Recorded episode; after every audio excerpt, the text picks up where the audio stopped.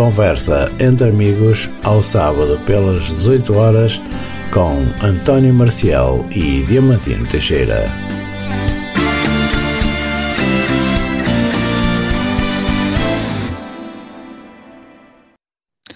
Olá para todos, muito boa tarde, sejam bem-vindos a mais um programa Conversa entre Amigos, emissão para este dia 11 de fevereiro do ano 2023. Vamos estar consigo até bem perto do sinal horário das 19 e hoje temos uma convidada aqui na Onda Nacional. Comigo vai estar o Narciso Gonçalves, que me faz companhia mais uma vez hoje ainda dispensamos o Diamantino, deixamos ele aproveitar para descansar, é assim, mas Narciso, boa tarde. Foi saneado o Diamantino. Pois então, muito boa tarde para todos, para ti, eh, para a nossa convidada e para todos os ouvintes. Narciso, uh, dizer também aos nossos ouvintes que também podem ouvir a nossa emissão em podcast, que fica disponível depois das 19 horas. Sim. E vamos então dar as boas tardes à nossa convidada, que é a Joana de Melo Moreira, secretária da Associação, e creio que não estou enganado, Associação Retinopatia de Portugal. Olá, Joana, boa tarde. Olá, muito boa tarde, está correto, Associação de Retinopatia de Portugal. Um vulgo conhecido também como Retina Portugal, às vezes por ser mais fácil. Uh, queria agradecer o, o vosso convite e, e, vamos então conversar. Exatamente. Joana, uh, quem é ou para que serve a Associação uh, Retinopatia de Portugal? Então, Foi fundada em 1997, creio eu. Sim, sim, exatamente. Portanto, já é uma associação, é, é uma instituição já com com, com uns bons aninhos. Só tem 26. Exato. um, bom, eu posso falar-vos aqui sobre duas perspectivas. Um, como eu estava a dizer há pouco, eu estou envolvida uh, nesta associação como membro da direção há pouco tempo, uh, mas a minha ligação com esta instituição vem desde 98, 99. Porquê? Porque hum, nessa altura uh, eu tinha uma possibilidade de um diagnóstico de um problema da retina uh, muito estranho, muito raro.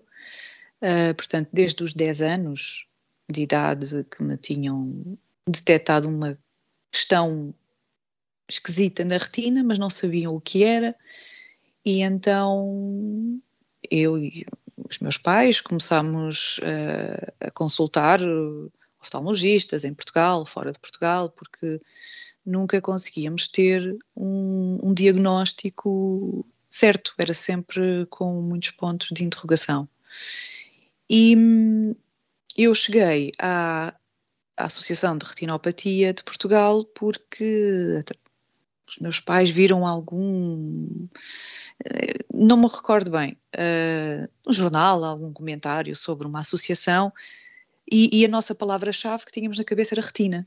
Portanto, uh, eu na altura tinha bastante visão, portanto, eu fazia a minha vida normal, uh, mas comecei a ter, por causa das solicitações normais da, da vida, uh, fui-me deparando com situações em que ia reparando que a minha visão estava a perder-se devagar, mas estava a acontecer qualquer coisa.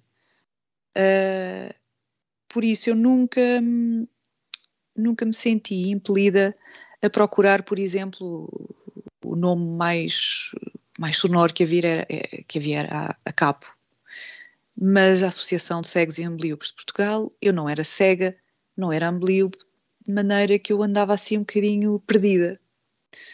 Perdida no diagnóstico, porque não sabia o que é que eu tinha, e, e, e, havendo esta lacuna no ponto de partida, também não sabemos o que, é que vai acontecer a seguir. Portanto, se eu não sei o que eu tenho, ficamos a viver numa dúvida. E agora? O que é que se faz? Como é que isto vai avançar? Será que eu vou ficar cega? Será que não vou ficar cega? Vai ser rápido? Vai ser gradual? Uh, tem cura? não tem cura. E, e a retina de Portugal, na altura, serviu-me para hum, eu encontrar pessoas como eu e com estas respostas.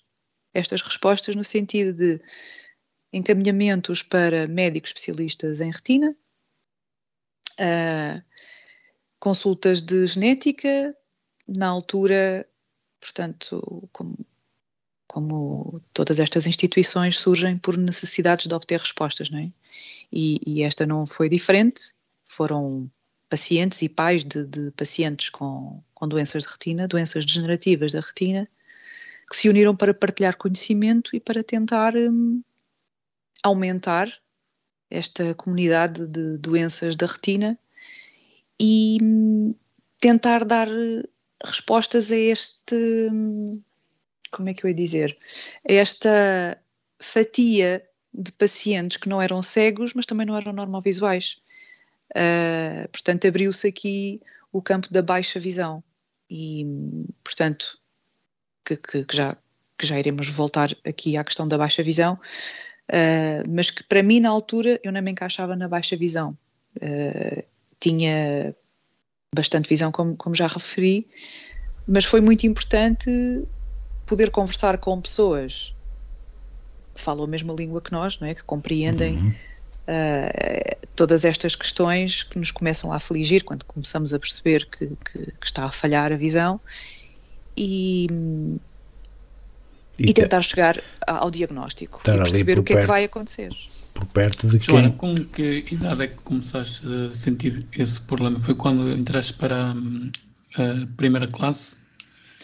Eu sempre tive hum, aquela falta de visão típica da miopia, mas que com os óculos eu conseguia corrigir. Portanto, na, na infância eu tinha que sentar-me na, na, primeira carteira para ver para o quadro, mas ia, ia fazendo, ia vendo, conseguia. Eu comecei a sentir mais dificuldades, foi no meu, na minha adolescência, também pelas atividades em que me fui envolvendo, a nível do desporto, um, e nomeadamente na, nas artes marciais e comecei a perceber que já não tinha, comecei a perder velocidade de reação, comecei pronto, comecei a ser surpreendida de vez em quando assim com com uns ataques que eu não vi de onde é que, de onde é que vinham e pensei, pá, espera aí que isto está aqui qualquer coisa diferente. Está aqui qualquer coisa que não está a correr bem.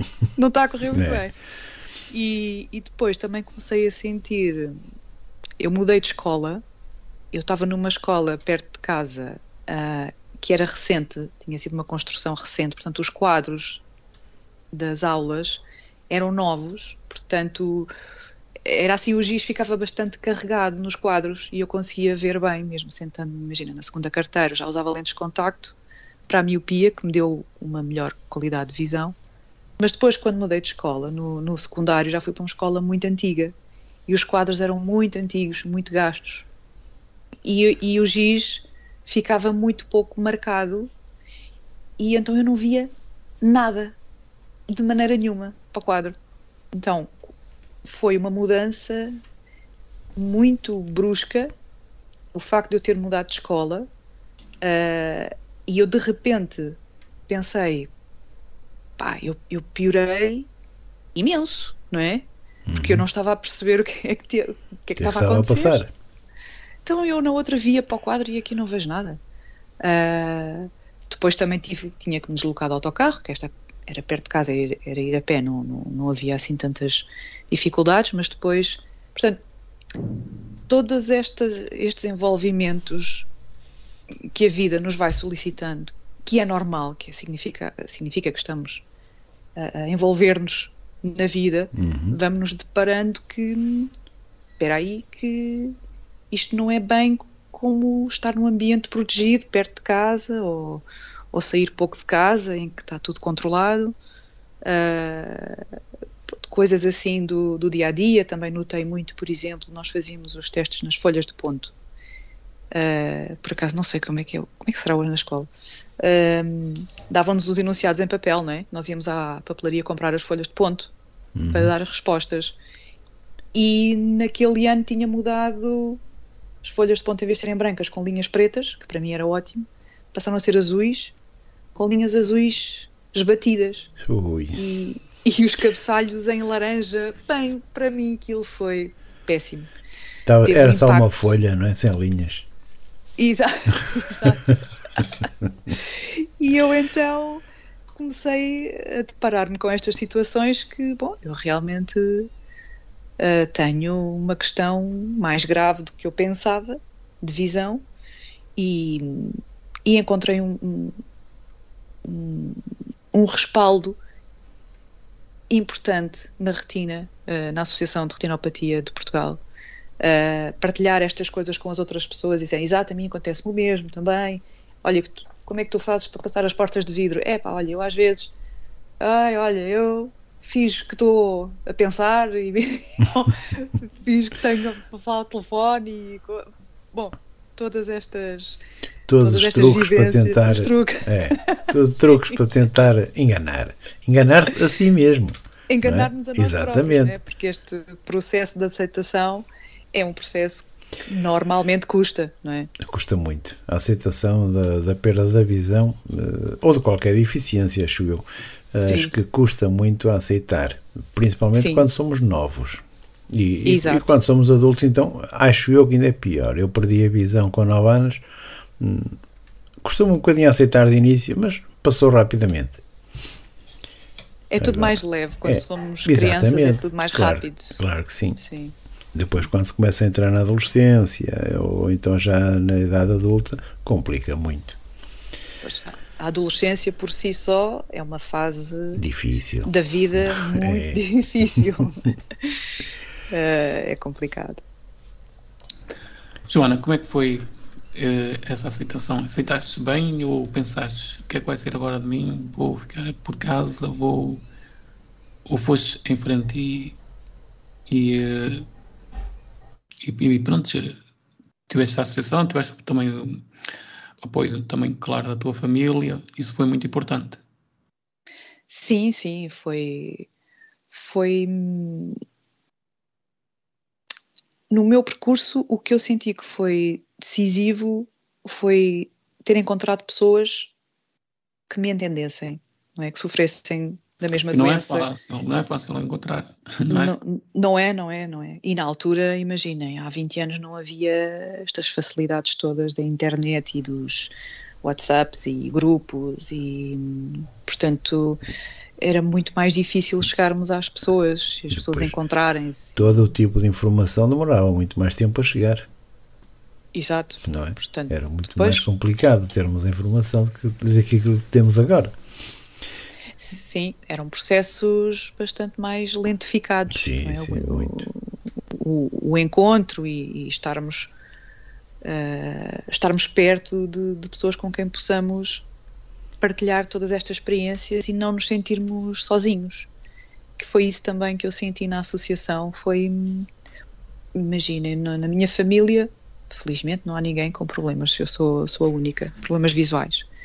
Ahm, por mais que nós tentemos e partilhemos as nossas vivências e as nossas perspectivas e olha, a pessoas que, têm visão é sempre diferente estar a falar com uma pessoa que vê estar a falar com uma pessoa que não vê.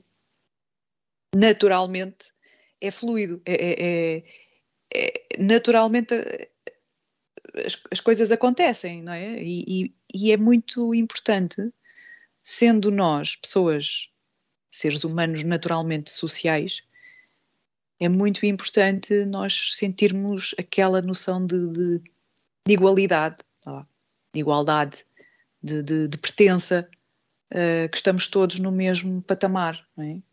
que nas nossas vivências eh, do dia a dia, na- na- eu na escola, ao longo de todo o meu percurso de vida, nunca tive contacto nas escolas e, e as atividades que eu tinha com pessoas com falta de visão. Portanto, eu sempre me senti diferente, não é?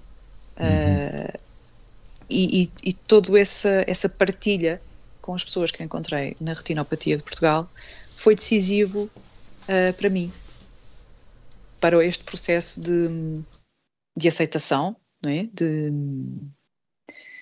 de, de pensar, Não estou sozinha, não estou sozinha não é? e não tenho culpa. Claro.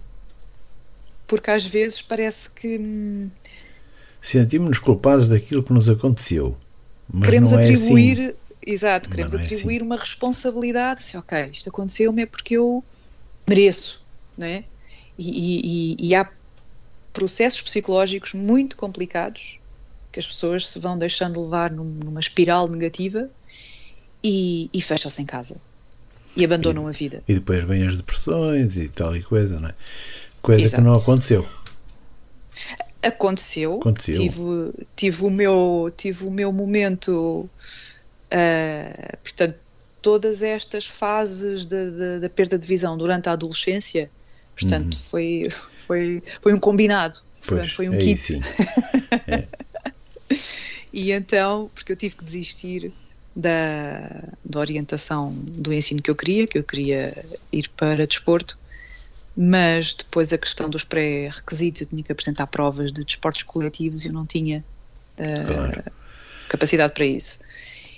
E então fiquei um pouco perdida porque hum, lá está, tudo tem um bónus e um ónus, não é? A parte boa de nós termos objetivos bem traçados e fixos é bom porque nos dá motivação e dá-nos a força motriz para atingir esses objetivos. A parte menos boa é que, se por alguma eventualidade que fuja ao nosso controle, esse objetivo nos é toldado, ficamos perdidos, porque não Claro. temos o plano B. Uhum. E então foi depois todo esse processo de, de- de ativar o plano B, não é? Que é, e agora o que é que eu vou fazer? Se eu não me interesso por mais nada, ou não sei, vamos começar a. Ou seja, é começar do zero. Exato, exatamente. Começar do zero com uma nova versão, como agora se fala, não é? Uma versão Uhum. nova de ti própria, ti próprio. Ah, pronto, agora eu, agora é. Deixa, deixa-me cá parar, porque eu precisei de, de parar, reunir eh, forças, repensar tudo e, e, e procurar uma, uma direção. Uhum. Então comecei, pronto, comecei depois a, a procurar coisas que, que seriam hum, adaptadas ao meu, eventualmente ao meu, ao meu futuro sem visão, porque na altura custou-me bastante entender tudo isto, porque lá está, eu ainda via bastante bem. E então às vezes tinha momentos que isto está, isto está tudo errado.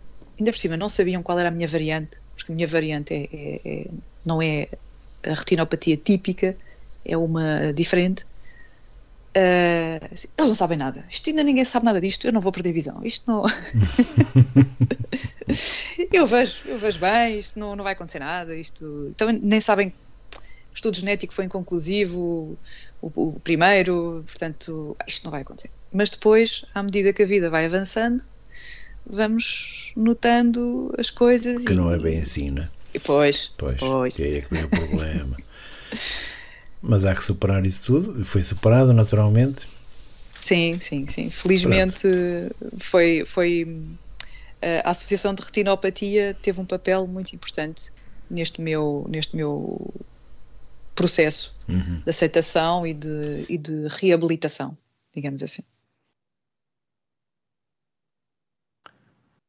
Hum, Joana, eh, e continuaste os estudos? Sim.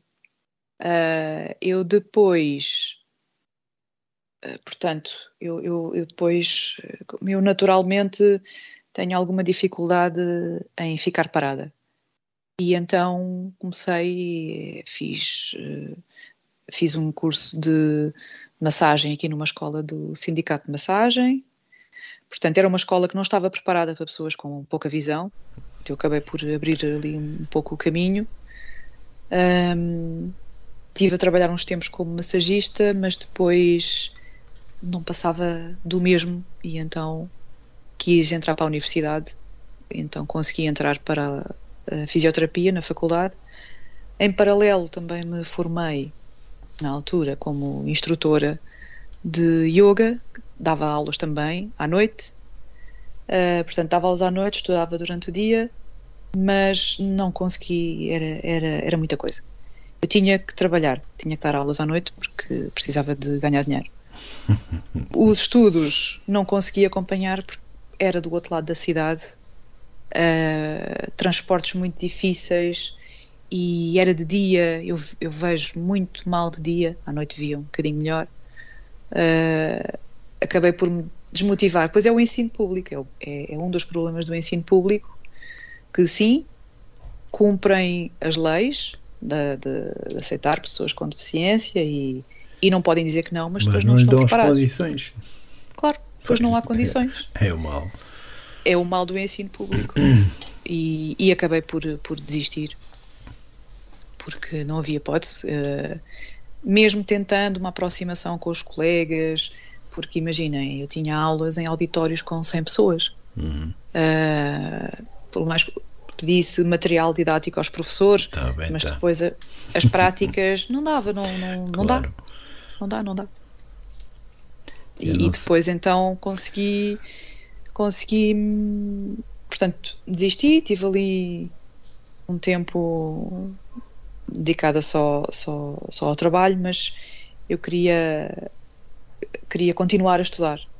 E então foi consegui depois entrar para psicologia, já no ensino, no ensino particular, e aí tive todo o acompanhamento possível e imaginário e foi, foi uma experiência muito positiva o, o percurso académico no, no ensino particular. É diferente, porque eles também, como levam muito mais dinheiro de propinas, não é? Também Sim, têm sim. que trabalhar de outra forma. Embora tu- Exato. pois. Exatamente. O que é que ias perguntar, Marcial? Uh, Joana, a Associação uh, Retinopatia de Portugal, o que é que oferece? Eu já estive a ver aqui no, no site, mas eu quero que sejas tu a dizer o que é que oferece a quem chega lá pela primeira vez.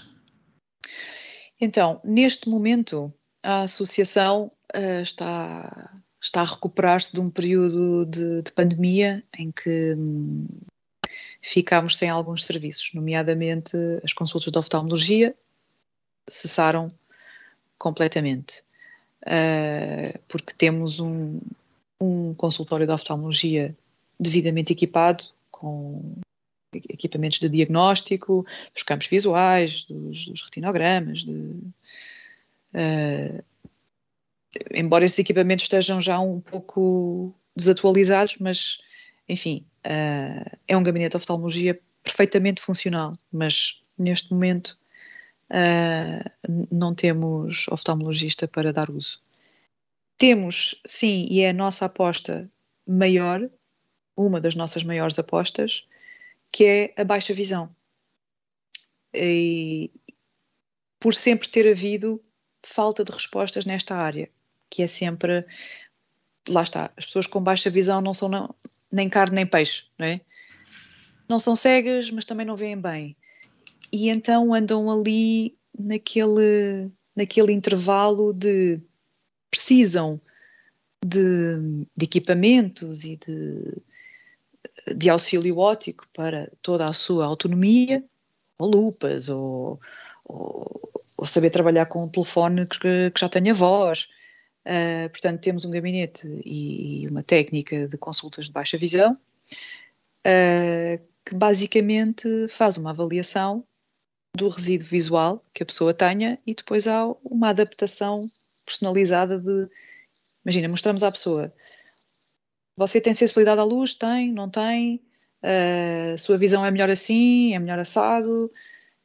Temos aqui uma data de lupas e produtos, uh, porque esta, as pessoas depois acabam por. Um, as pessoas com baixa visão acabam por ir desistindo pouco a pouco das coisas, ou de em computadores, uh, acabam depois por, por ficar um pouco info-excluídas, e, e para estas pessoas começam a, a, ficar às vezes mais em casa, começam a ganhar receio de sair à rua porque ou tropeçam, vão contra alguma coisa. Uh, nós temos, a, como o Marcial já deve ter reparado, nós temos agora em destaque o movimento da bengala verde, que é, sim, sim. Que é a bengala para pessoas que ainda veem, mas que já não conseguem ver o suficiente para detectar todos os obstáculos, um, que para mim, eu, eu muito honestamente, se, se eu tivesse tido conhecimento da bengala verde, se calhar há uns antes, eu uso a bengala branca já, sem problema nenhum, e, e é vida e vamos para a frente e não, não há stress. Mas eu tive ali uma fase que se calhar a mim tinha-me. Tinha, eu tinha usado a bengala verde, eventualmente, como transição. Oh, uh, porque, quer queiramos, quer não, ainda há muitas pessoas com, com o estigma da bengala branca, não é? E, e uma pessoa que não usa auxílio nenhum na sua mobilidade, na sua vida do dia a dia, o máximo que usa se calhar é uma lupa e de repente dizer que tem que usar uma bengala branca para não dar cabeçadas na rua uh, é um bocadinho, pode ser às vezes um bocadinho difícil da, da pessoa assimilar. Enquanto a bengala verde, ok, é um instrumento de orientação e de sinalização, uh, protege a pessoa, porque a pessoa consegue detectar degraus ou consegue detectar as portas de vidro ou, ou algum poste quando a pessoa se sente mais insegura, porque a pessoa é, é livre, não é? Como é óbvio, para usar a bengala quando quiser e recolhê-la quando não a quiser. Uhum. Uh, mas essencialmente a bengala verde é para dar proteção às pessoas, uh, porque a baixa visão é o problema da baixa visão é que não é fixa. As pessoas passam do momento de não ver nada para o momento de ver quase tudo. Assim, basta estar na rua e entrar num restaurante, por exemplo. Na rua, na rua a pessoa está a ver tudo. Entra no restaurante, não vê nada. Mas também há a situação contrária, não é? Exatamente. Que se vê é, melhor eu... no escuro, no escuro, nos sítios mais eh, com menos luz, do que na rua. Exato, era, era, era o meu caso. Eu Exatamente. durante o dia sempre óculos muito escuros. Uh, para tentar proteger do sol. Exato, uma hipersensibilidade à é. luz gigante uhum. e em ambientes eh, com menos luz um, era onde eu me sentia confortável e, e, e dá para ver tinha, melhor. Sim, sim, tinha visão periférica, claro. não tinha visão central. Visão periférica permitia-me deslocar-me com confiança, desviar-me de obstáculos. Claro mas durante o dia não via nada, era tudo branco. é, cada caso é, é, é, é, é um caso. São casos diferentes, da retina não, não é igual para toda a gente. Sim, sim. Por isso, continuando ainda a resposta uh, sobre os serviços da associação, o que é que nós também uh, tentamos incentivar aos nossos associados? é autonomia sobre vários aspectos. Autonomia no dia a dia, autonomia nas funções diárias e autonomia também para estimular sair de casa. Autonomia para visitas culturais, autonomia para convívios, para conhecer zonas do país. Portanto, neste momento, a nossa grande aposta também é na parte social e, e, e estimular as pessoas a estarem juntas e saírem de casa. Isso é um grande passo para que não hajam grandes problemas na, na aceitação e, e, para se integrar eh, com todos, não é? Porque Exato. Para as pessoas não se isolarem. E não estando isoladas, conseguem chegar a, a tudo, quer ao emprego, quer a, a passear. Ou, Sim.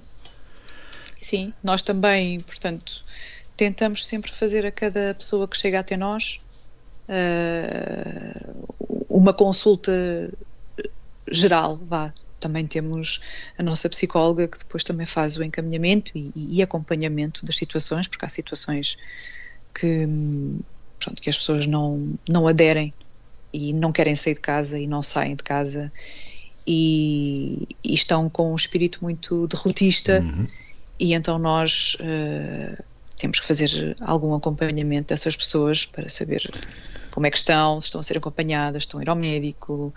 Uh, portanto, temos toda essa, essa parte de encaminhamentos e também da parte da integração social, dar informação sobre as coisas que existem, sobre os apoios sociais, como requerer, se as pessoas têm os, enfim, os atestados, todos os passos burocráticos para, para a pessoa se integrar na, na sociedade. Joana, eh, eu sei que tu não és médica, não és oftalmologista, mas vocês devem falar na direção da associação. Eh, como é que está a visão dos portugueses, até com as novas, com estas tecnologias, computadores, pessoas que passam o, praticamente de manhã à noite nos computadores, as crianças agora que entram já na escola e já vão com o, o vício dos telemóveis e chegam a casa, pegam o telemóvel, ao fim de semana passam o dia no, agarrados ao telemóvel ou então à televisão. Como é que está a visão dos portugueses? Se é que nos podes dizer alguma coisa. Isso é, é uma, é uma pergunta muito interessante e, e muito pertinente, porque realmente uh, os números que, que, que têm sido uh, revelados e uh, publicados são, são, são preocupantes. Oh, Joana, são uma parte, até porque já há muitas crianças a usar óculos, não é?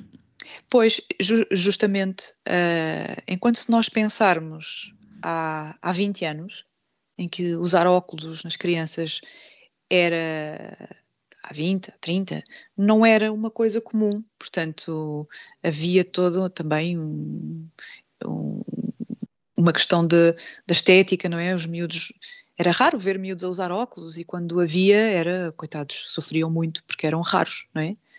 Hoje em dia o que se vê é justamente isso, é, é normal haver uma visão comprometida, é? a visão não está saudável. Por, pelos hábitos da sociedade moderna, não temos como, como fugir a isto. Uma pessoa, para poder conservar, é? ter uma higiene visual mínima, devia fazer uma paragem, olhar para o computador. Uh, agora não me lembro, mas acho que é, a cada 20 minutos a pessoa devia desfocar a visão do monitor e olhar para longe. E às vezes são horas uma imagem ao longe. E, e são, é? Portanto, é impossível a visão permanecer saudável. Hoje em dia, cada vez mais, toda a nossa vida gira em volta de monitores, não é? As pessoas saem do trabalho 8 horas em frente, em frente a um monitor. Hoje em dia, então, com toda esta questão do teletrabalho, as reuniões já são digitais, não é? Em frente uhum. a um uhum. computador, já não há reuniões, entre aspas, não é? Uh, presenciais, já não há ah, a presença física da pessoa em que agora está tudo intermediado por monitores e isto compromete inevitavelmente a qualidade da visão de, de, dos dias atuais. E depois também temos aquele problema de não querer aceitar ter que usar óculos. pois. Ah, pois é. Isso, Muito boa sim. gente que. Ai, óculos não, não gosto. Sim, mas tem que ser. Pois, e exato. Se exato. quiserem tratar dos olhos a tempo, há que os usar. Sim, sim. E, e, e ter práticas de prevenção, não é? Que sim, é, sim, é importante. E, e aqui faz, faz falta também haver mais alguma divulgação sobre a saúde dos olhos, que é, é há exercícios oculares que se podem fazer para ir prevenindo a vista cansada, uh, os olhos ressequidos, pois aos incómodos, todos associados a, aos olhos secos. Uhum. E hum, ainda há uma falta de hum, divulgação de informação nesse, há nesse pouca âmbito. informação nesse sentido, sim, senhor. Sim.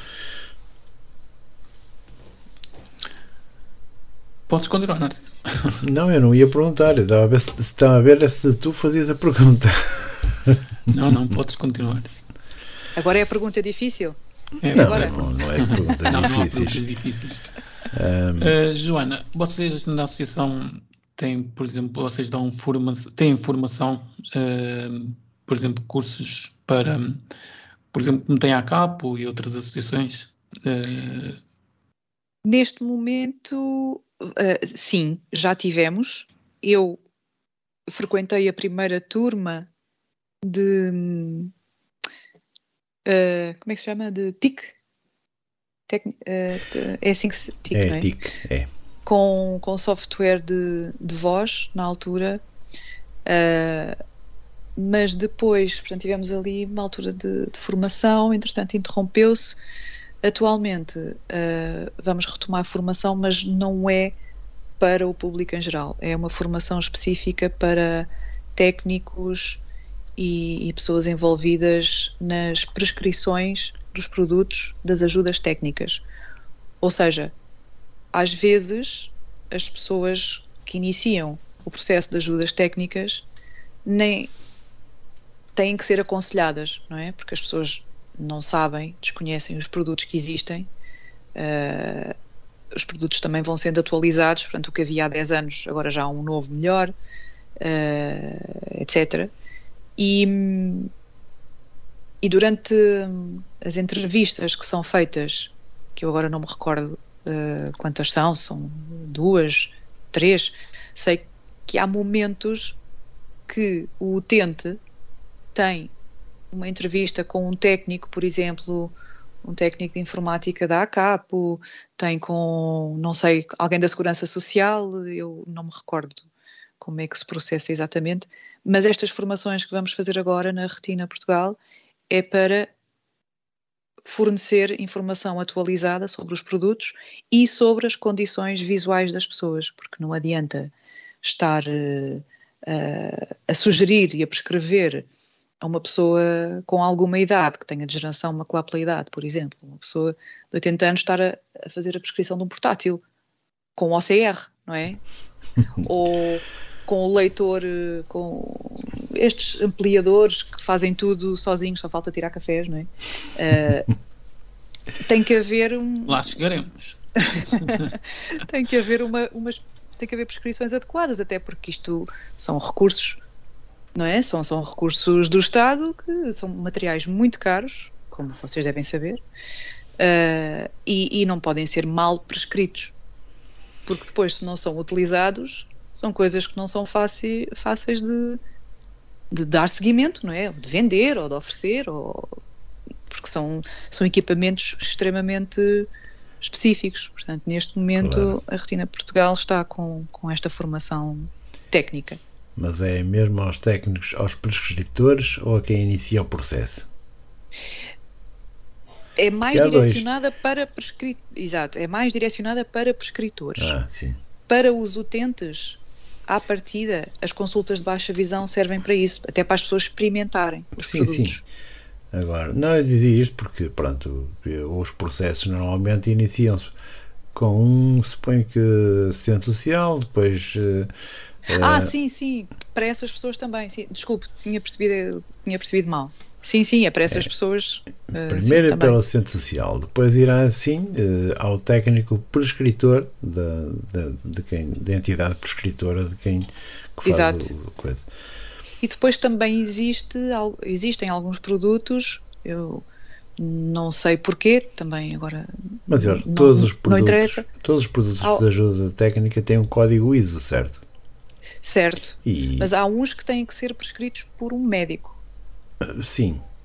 Há outros que não. Certo. E isso eu não sei porquê, também é, é o que é. Uh, mas eventualmente tem que ter história, o aval. Médico. A história dos telemóveis, por exemplo, para os cegos, tem que ter o aval de um oftalmologista, porque senão não são prescritos. Ah, é? É. O, te, o telemóvel? Sim, Olha, não sabia. Pelo sabia. menos. É um bocadinho assim. É, é esquisito, mas pronto. São, são, acho que não faz, não faz, não faz. Não faz sentido. Não faz sentido. Nenhum, né? mas pronto. Mas tens, tens de ir ao oftalmologista para ele te prescrever, ou seja, para ele te dizer que sim, que, que és cego e que tens que ter um, um, um, um telefone com um leitor de ecrã. Se eu já tenho uma certidão multiusos com a porcentagem uh, de, de, de incapacidade. Sim, de incapacidade. Sim, e, e, claro, não é? Acho que isso que chegava, não é? Deveria de chegar, deveria chegar. Oftalmologista e. Mas atenção, não é qualquer oftalmologista. Não. Não. Não. Não. Eu, eu fiz o processo e eu estou-me a lembrar. Tem que ser uh, oftalmologistas indicados pela Segurança Social. Exato, exatamente. Portanto, não pode ser. Não pode ser o meu médico normal, o meu oftalmologista normal. Tem que ser não. indicado pela Segurança Social. Ponto. Exato, porque são menos corruptíveis. Enfim, ah, enfim olha, isto é, isto é tudo uma. uma olha que não são menos, porque eu, quando precisei de tirar, eu, não, eu tirei a certidão multiusos em 2000. Sim, mas não é desse que está a falar. Eu sei, mas tive, tive, que pagar, sim, tive que pagar senhores, não foi assim, não ficou barato a brincadeira. Eu nunca paguei não, nenhum é, pela certidão. É incrível. Ah, mas tu tens médico dos olhos, eu não. Quer dizer, o, o, o atestado multiusos. Ah, sim, espera é, aí. É só, realmente, realmente é verdade. Eu fui a um oftalmologista uh, no Hospital da Luz né, e, e, disse: Oh, doutor, eu preciso deste, deste certificado seu. Dizer: Opa, não tem problema nenhum. O que é que és que ponha? Isto, isto, isto. E ele trrr, assinou. Sim, quanto é, doutor? Vai-te embora. e eles queriam me levar 100 paus na Clipova. Na altura que era Clipova. Eu tive que pagar 100 euros para, para, ter a certidão, para ter o relatório para, para a certidão multiusos. É? Ah, pois, tem que se levar um relatório médico. E ao primeiro dizia ah, um, um, relatório da médica de família da. E eu chegava Pronto, cheguei à médica da família, pediu o relatório e disse, não, não, tem, tem que ser um oftalmologista. É. Exato. Depois é que então a junta médica, com três médicos, é que ainda e que às vezes nem percebem nada do que é que está ali nos exames, mas pronto, são, são três e lá nos concedem então o nosso atestado de incapacidade. Que é só olhar para a tabela e dizer, opa, este gajo tem X% de incapacidade e está feito. Está feito, pronto. É só mesmo, é, é o resultado da tabela mesmo. Sim, sim. E infelizmente é vitalício, é. não é? Eh, os que são, sim, mas no, no, na multiusos não diz que é vitalício. Já, nem já definitivo. Nos, nos, casos que são vitalícios. Deveria uh, dizer, mas na, na altura dizia. Uh, na minha não tem e continua uh, a não dizer. E há certas coisas que temos que queremos utilizar com a certidão, por exemplo, na, na compra de um carro. Eu nunca utilizei, mas quem comprar um, um carro tem que ter a certidão atualizada há menos de 5 anos. Uhum. Se não tiver, se já tiver mais tempo, tem que tirar uma de novo. E porquê? Exato. Porque não diz que é vitalício. Certo. Estes, estes preciosismos é. uh, burocráticos, uh, chatos, pronto, uh, não temos como, como fugir só, deles. Só por isso. Lá podia dizer capacidade permanente ou definitivo ou qualquer coisa. Chegava. Pois? Não, não. Sim não diz isso, tem que se tirar e tem que se ir pagando conforme as coisas for e esperar o tempo que tiver que se esperar. E chatice, não, é que há sítios que são dois, três anos de espera. Sim, sim, sim, sim. Aquilo entra nas listas de espera é. e, e, pronto. E a vida das pessoas fica, fica pendurada. Fica pendente ali à espera que se decidam passar o sim. atestado. Sim. Joana, quantos associados tem a associação? Neste momento. Se é que a ideia que eu tenho anda à volta dos 2 mil. Já não é mau. Já não é mau. Entre afetados e familiares e amigos. e são todos de... pagantes, ao menos? Não, não, ah. mas, uh, mas pagam, alguns pagam, ah. sim, mas não. Ah. Eu estava a achar muito. Mas vocês também dão apoio às famílias, por, por exemplo, quando uma, uma criança ou um jovem se depara com um problema desses, a família também se sente, se sente afetada. Também, às vezes também precisa de apoio. Claro, claro que sim. E as escolas também. Muitas vezes a nossa, a nossa técnica vai às escolas da, da, dessa criança, por exemplo, vai falar com os professores, vamos também informar sobre. Uh, imagina, os meninos às vezes precisam de materiais ampliados ou livros adaptados ou em braille ou assim. Um, as próprias escolas às vezes nem sabem que podem pedir esses materiais e, e então temos essa temos essa preocupação também de lá está de fazer o máximo de, de acompanhamento à pessoa e, e, aos familiares também, claro. A associação só existe em Lisboa, não tem delegação na, na zona do Porto, Coimbra? Não, não, não, não. Estamos só, estamos só aqui em Lisboa, na, na Avenida de Ceuta. Ali é, um, é uma zona em que, na altura, a Câmara atribuiu alguns espaços para associações, portanto, temos ali uma zona, somos uma data de associações ali vizinhas. que não se dê mal, ao menos. Não, não, não, isso não, isso não. Como é que se financia a associação? A associação financia tendo, tendo alguns sócios, mas não pagantes, onde é que vão buscar dinheiro? Pois, uh, temos que procurar por nós, não é? temos que nos autofinanciar. Ou não tem, não tem financiamento por estatal. parte do governo estatal? Temos um financiamento por parte do Estado que se chama Apoio ao Funcionamento. Isto quer dizer o quê? Pelo, através do Instituto Nacional de Reabilitação.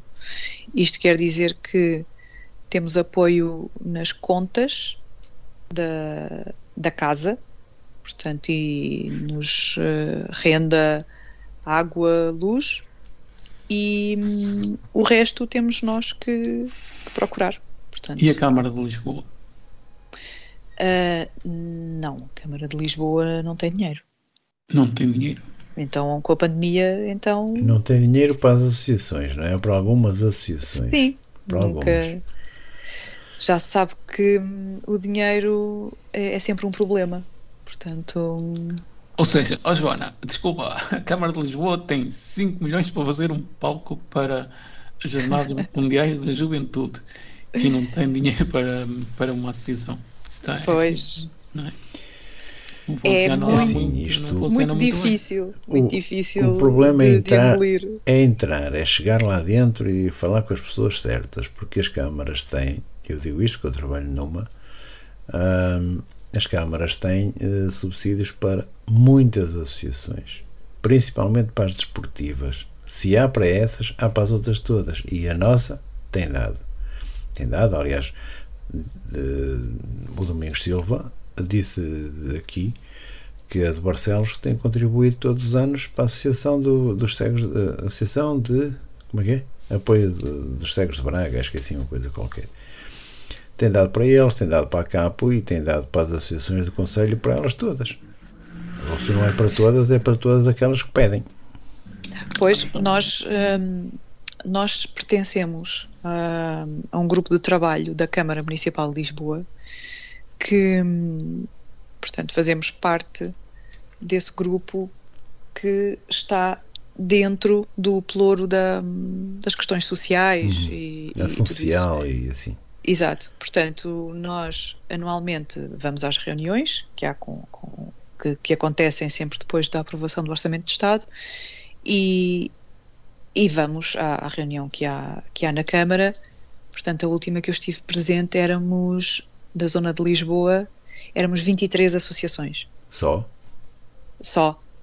uh, é, basicamente. Devem ter muito mais de 20. Sim, sim, sim, é? mas é que há umas que cansaram-se de pedir, não é? Ah, tá então, tá bem, pois. Já desistiram. Uh, agora, são 23 associações que se, que se representam ali, que apresentam as dificuldades e, e que apresentam uh, as necessidades e, e realmente depois uh, não conseguimos obter, obter grandes apoios. Né? Joana, sabes uh, ou tens noção de qual é o orçamento que vocês têm anualmente? Ah, Porque não, a associação não... tem, tem, tem, tem, tem. Não fiz deve... o trabalho de casa, não sei responder a isso. Deve ter um orçamento. Pois, claro que sim, e, e está lá no relatório de contas. É obrigatório. É não, olha, honestamente, não, não trago esses números comigo. Mas posso enviar a posteriori para consulta. Não, não vale a pena não, isso. Não, não, não, não, não, não. Era mais por uma curiosidade sei, para sim. os ouvintes ouvirem ou saberem Nós, também. Basicamente, o que o nosso principal, neste momento, um dos nossos principais uh, financiadores é, é, o INR, o Instituto Nacional de Reabilitação, uhum. que nos ajuda nos projetos que nós temos de férias à vista. Uh, todos os anos organizamos férias pensadas para as pessoas com, com falta de visão poderem ir sozinhas, não é? Uh, temos o fim de semana inclusivo também. Uh, temos assim algumas iniciativas uh, e, e, que são estas as mais visíveis, são, são, são as que são as diretas para os nossos associados. Depois temos algum trabalho de bastidores que, que é um trabalho só nosso. Uh, por exemplo, terminámos um projeto no ano passado, também do INR, que era o projeto Remover, que, deixa eu ver se eu, se eu digo tudo certinho, que um, fizemos um, um trabalho em alguns distritos do levantamento das, do que é que estava mal, basicamente, em termos de acessibilidade, acessibilidades uh. em espaços culturais públicos. E como e é então, tivemos que ir a alguns sítios, a Joana, não é, melhor, não é melhor perguntar o que é que está bem? Pois, é aí é que eu vou chegar, porque tivemos surpresas agradáveis. Mas, é, é assim, é, é, um trabalho gigante que há por fazer. Mas tivemos alguns sítios que ficámos agradados. Por exemplo, agora assim de memória, eu estou-me a lembrar do Museu de Leiria, que está, falta pouco para estar perfeito. Tem guias Deve ser das chão. poucas coisas. Sim, sim, sim. É. Tem guias no chão para irmos com, com, com, a bengala, tem os mapas em braille, tem, pronto, tem, tem ali umas questões a afinar, mas pelo menos vemos que há uma preocupação com toda esta questão de, tornar os espaços acessíveis e, e, e, e o nosso objetivo foi fazer esse levantamento para depois fazer chegar o, o relatório, não é? os resultados claro. desse projeto, fazer chegar às entidades interessadas, portanto, às próprias, aos próprios espaços e, e às autarquias. Para que tentem melhorar. Uh, sim, sim. Eu sei que agora nós vamos ter em breve ali na Câmara de Lisboa vai haver uns semáforos que estão a, vão, vão servir de teste eventualmente para, para se pensar numa implementação em massa no futuro. Mas imagina, isto foi uma coisa que nós já iniciámos há anos e só agora é que se está a ver resultados. Há, há tantos anos que já nem se lembra quando é que foi que, que, que fizemos isto. Por isso, é que acaba também por estar um bocadinho na moda, não é? Toda esta questão da, da inclusão e das acessibilidades, e, uhum. e, e, por um lado ainda bem, é? mas o objetivo é que isto deixe de ser moda e passe a ser norma. Isso é que era importante. achas que ainda falta muito? Ou, claro, ah, Marcelo, não falta, falta muito nem pouco, só faltam 5 minutos. um, a nível da acessibilidade, por exemplo, das cidades, eh, tanto Porto, Lisboa, mas claro, neste caso vou-te perguntar por Lisboa, é no sítio onde estás inserida, acho eu que não estou enganado, uh, ainda há muito, mas muito trabalho por fazer, não é? Há muito, há tanto, há, há, há imenso, há, como é que como é, é, bastante. eu, por exemplo, eu vivo aqui no Conselho de Oeiras e aqui na minha zona faz falta tudo. Não há sinais sonoros, não há guias no chão, não há, não há piso tátil uh, não há nada, pronto. E é só obstáculos em todo o lado, é postos no meio do caminho e pilaretes e pronto. Imaginem um cenário, o passeio todo irregular, passeios estreitos, bom. E eu contactei a Câmara uh, de Oeiras, falei com lá uma, uma técnica de ação social para pensar se num, num, num, projeto de acessibilidade, melhorar as acessibilidades aqui no, no Conselho, e eu tive pronto, eu compreendo que as pessoas desconheçam, não é? E, e, e as pessoas não têm a culpa de, de, do desconhecimento. O que é chato e o que incomoda é as pessoas depois não quererem saber. E, e o que eu ouvi foi: ah, mas aqui no Conselho de Oeiras não temos números, não, não há muitas pessoas cegas. Não, pois esse, não, esse é o grande problema, não é? Há poucas, não se faz. Pois, mas é que não, não. são assim tão não, poucas. Não são é tão só... poucas como isso, certeza. Vamos então consultar números, porque onde são passados os atestados multiusos, estão lá. Está lá. Portanto, é, é, é cruzar dados. Uh, por isso há muito que fazer, Marcial. Muito mesmo, como, como sempre. É? Quais são os próximos projetos que a Associação uh, gostaria de ver uh, realizados? Nós gostávamos muito de ver resultados do projeto que fizemos no ano passado, de tornar espaços públicos acessíveis, uh, ter a cultura acessível, um, as pessoas poderem ir a teatros, a espetáculos com audiodescrição, uh, portanto, poderem ter acesso, as pessoas sem, com, com, baixa visão ou, ou, com, ou com cegueira, poderem ter acesso a todos o, todas as vertentes sociais, não é? Uh, o lazer, a cultura, uh, o turismo, portanto, o que nós gostaríamos de ver era resultados do que temos estado, temos estado a fazer. Esperemos. Que uh, se realize, não é? E nós estamos, Narciso. Estamos praticamente no fim, está a pouco mais de um minuto. Um minuto. Joana, não sei se queres deixar uma, uma palavra aos nossos ouvintes. E... Gostava só de, de dizer que. E se tiver alguma coisa é, que temos não mesmo só um minuto. Sim, aproveita pronto. um minuto. uh, apesar da nossa associação chamar-se Retina, uh, Retina Portugal, uh, quer dizer, nós não fazemos qualquer tipo de distinção,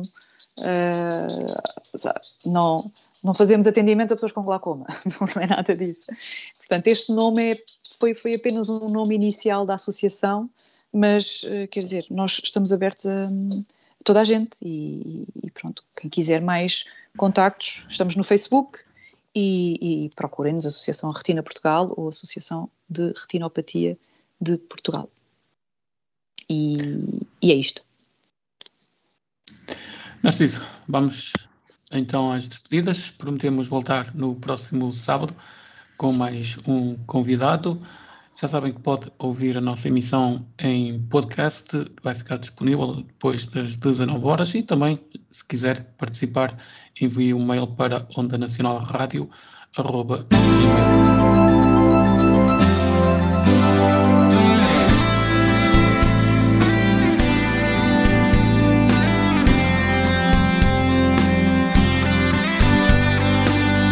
Conversa entre amigos ao sábado pelas 18 horas com António Marcial e Diamantino Teixeira.